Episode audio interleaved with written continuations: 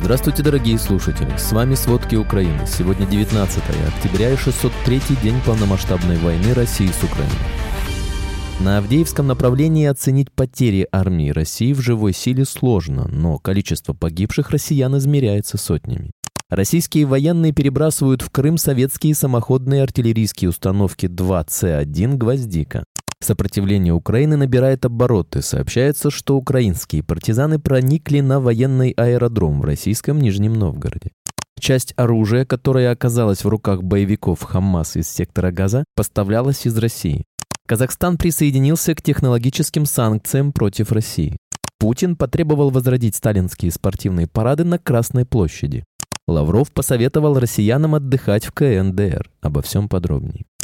Прошедшей ночью Россия нанесла удары по ряду украинских областей. Так, российские военные с левого берега Днепра обстреливали центр Херсона. К сожалению, есть раненые. Всех пострадавших госпитализировали. Также под ударом оказалась Николаевская область. Одна из ракет попала в кафе, где отдыхали люди. Погибли два человека, среди них владелица заведения, еще один человек получил ранение. В Сумах шахет попал в объект инфраструктуры. В целом, российская армия за день 17 раз обстреляла пограничные общины Сумской области. Зафиксировано более более 89 взрывов.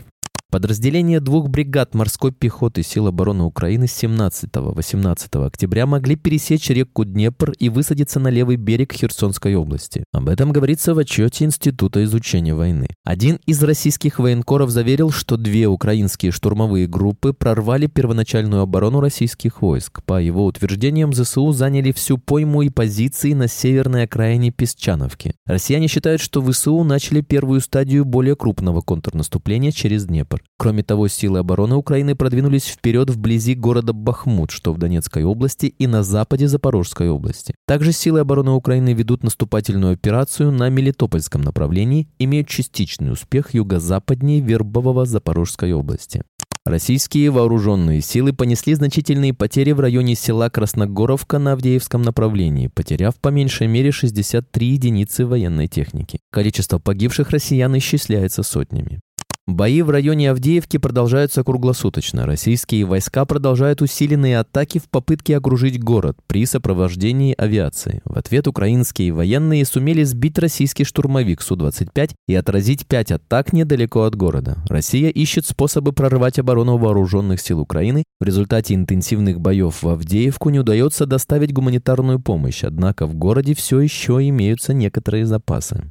Российские военные перебрасывают в Крым советские самоходные артиллерийские установки 21 «Гвоздика». В связи с серьезными потерями россияне вынуждены снова прибегать к использованию устаревшей техники, которая не приспособлена для нынешних боевых действий. Помимо этого, члены украинского подполья проникли на военный аэродром в российском Нижнем Новгороде, где находятся боевые истребители. Агент движения «Отеж» провел детальную разведку аэродрома завода «Сокол». Партизаны разведали точное количество самолетов и узнали, какие какие типы находятся на аэродроме. В движении отметили, что там размещены боевые истребители, которые передислоцированы подальше от границы Украины для их сбережения. Также на аэродроме находятся самолеты, которые стоят на ремонте. Напомним, 17 октября Отеж попал на территорию аэропорта ВС России в Севастополе. Украинское подполье зафиксировало разгрузку военных материалов в аэропорту Бельбек. Также 6 октября члены партизанского движения успешно проникли на территорию, где размещена российская военная техника техника во временно оккупированном Крыму. На этой базе они обнаружили машины, предназначенные для строительства паромных переправ и мостовых сооружений.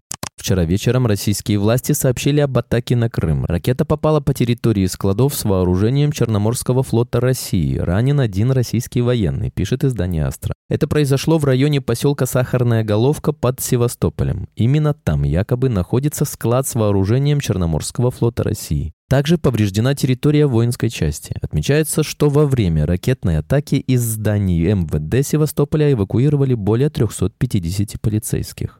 В британской разведке считают, что способность России защитить Крымский мост в дальнейшем будет находиться под угрозой из-за изобретательности украинских военных и спецслужб безопасности. Об этом говорится в отчете разведки Минобороны Британии. Сообщается, что несмотря на то, что мост полностью функционирует, его использование остается ограниченным из-за мер, введенных после первой украинской атаки в октябре 2022 года, поскольку грузовики и топливо продолжают перевозить паромами. По данным отчета, Крымский мост будет оставаться для России жизненно важным звеном в поддержании оккупации Крыма и российских военных на юге Украины. Разведчики подчеркивают, что сейчас мост приносит значительную нагрузку на безопасность России, поскольку требует защиты во многих сферах, в частности, использования систем противовоздушной обороны и экипажей, которые могли бы быть развернуты в другом горячем месте. Напомним, 17 июля 2023 года служба безопасности повторно атаковала Крымский мост, применив дроны «Морской малыш». Тогда крымский глава Сергей Аксенов заявил о чрезвычайном происшествии, а российские паблики писали о серьезном повреждении по меньшей мере одного пролета. Позже в Министерстве транспорта России заявили о якобы повреждении дорожного полотна.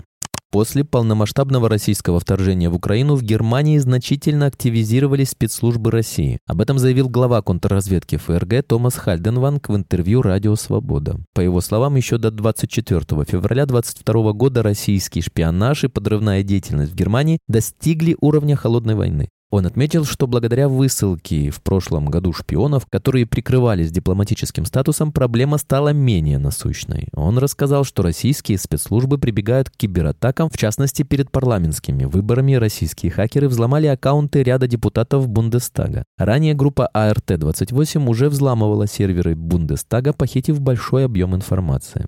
Часть оружия, которое оказалось в руках боевиков Хамас из сектора Газа, поставлялась из России. Такое заявление сделал депутат Израиля Зеев Элькин. Он добавил, что между Москвой и Тегераном существует тесное сотрудничество. Россия изменила стратегию игры и образовала стратегический альянс с Ираном. Следовательно, Иран теперь помогает России в войне против Украины, а Москва в ответ поддерживает Тегеран и его союзников. Атака Хамас поставила точку в общении премьер-министра Израиля Беньямина Нетаньяху с Владимиром Путиным. Журналисты утверждают, что Путин один из немногих мировых лидеров, который не позвонил Нетаньяху, чтобы выразить соболезнования в связи с гибелью более 1300 израильтян, убитых Хамасом во время атаки.